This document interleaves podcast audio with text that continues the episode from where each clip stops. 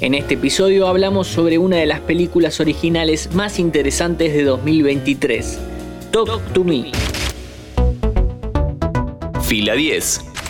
Bienvenidos y bienvenidas a un nuevo podcast original de interés general sobre cine y series. Entre secuelas y franquicias es difícil encontrar en cartelera una idea original. Cuando esto sucede generalmente aparecen en el cine de género, o en la acción, o en la comedia, o en el terror. Hoy analizamos Talk to Me, una película australiana de posesiones con muchas ideas muy bien dirigidas. Vamos con la historia. Mia es una adolescente que hace dos años perdió a su madre en un inoportuno accidente doméstico. Ahora se refugia en su relación con su amiga Jade, el hermano menor y la madre de esta, Riley y Sue. Desde hace un tiempo las amigas vienen viendo que sus compañeros de colegio suben videos de una especie de ritual tenebroso, pero que parecen tener resultados divertidos, así que tienen la curiosidad de ver si son fake o reales. Entonces una noche se unen a la manada para ver qué pasa. Aparentemente hay una mano embalsamada en cerámica que puede haber sido la de un medium o un satanista que te da la capacidad de ser poseído por un espíritu si lo dejas entrar. Hay una sola regla, que no pases más de 90 segundos poseídos porque puede haber consecuencias. Háblame está dirigida por los hermanos gemelos australianos Danny y Michael Philippou. Es el debut de estos jóvenes cuyo trabajo en el audiovisual no tiene nada que ver con el cine ni con el terror. Ambos son los creadores del canal de YouTube Raka Raka, en donde suben contenido de comedia negra y videoblogs.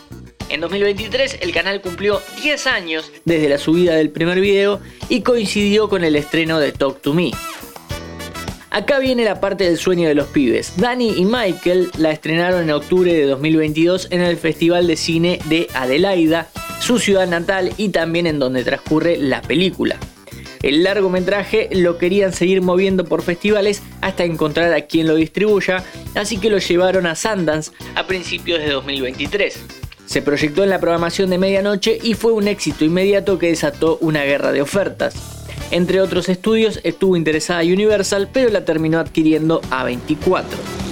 De ahí pasó por el Festival Internacional de Cine de Berlín, por South by Southwest y en Canadá en el Festival Internacional de Fantasía. Todo eso hasta llegar hasta el 27 de julio y su estreno en Estados Unidos, en donde pasó de ser una película independiente de 4 millones de dólares a ser un estreno de más de 20 millones de dólares. Ahora que sabes la sinopsis y la historia, es momento de hablar en profundidad sobre la película, así que si no la viste pero la querés ver, te recomiendo que pauses porque aunque no hable con spoilers, es mejor que no sepas nada de nada de lo que te vas a encontrar. Empecemos por algo obvio. No es lo mismo narrar para cine que para YouTube. Que los hermanos no hayan tenido experiencias previas puede llegar a presuponer que su primera película fuera un cocoliche de lenguajes. Sin embargo, no fue para nada eso. Inclusive, la película arranca con un plano secuencia dentro de una fiesta, con un hermano buscando desesperadamente a otro, y los directores, aunque no derrochan virtuosismo, parecen estar diciendo, esto es cine, no YouTube. Sophie Wilde como Mia y Joe Beard como Riley son los que más destacan frente a cámara, pero además son los mejores personajes que tiene la película. Riley es el hermano menor de la mejor amiga de Mia, pero la casi orfandad de la protagonista hace que lo sienta como un hermano propio.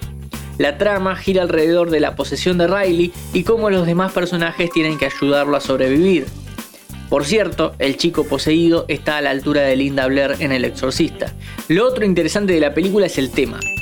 Son las adicciones y la aceptación en los adolescentes. La secundaria es un momento terrible para todo ser humano en donde se hace hasta lo imposible por encajar. En este caso tenemos al grupito de los picantes que se juntan en un sótano a ser poseídos y a los otros que quieren ser como ellos. Obviamente, la mano de cerámica y la experiencia de la posesión es una analogía sobre la droga y las consecuencias de la misma. No es sutil, pero funciona de maravillas porque puedes obviar el subtexto y seguir viendo una gran película de terror. Talk to Me o Háblame es de las mejores películas de 2023 y también va a entrar en muchos top 10 del año en general. Mi nombre es Matías Daneri y te espero para un próximo episodio.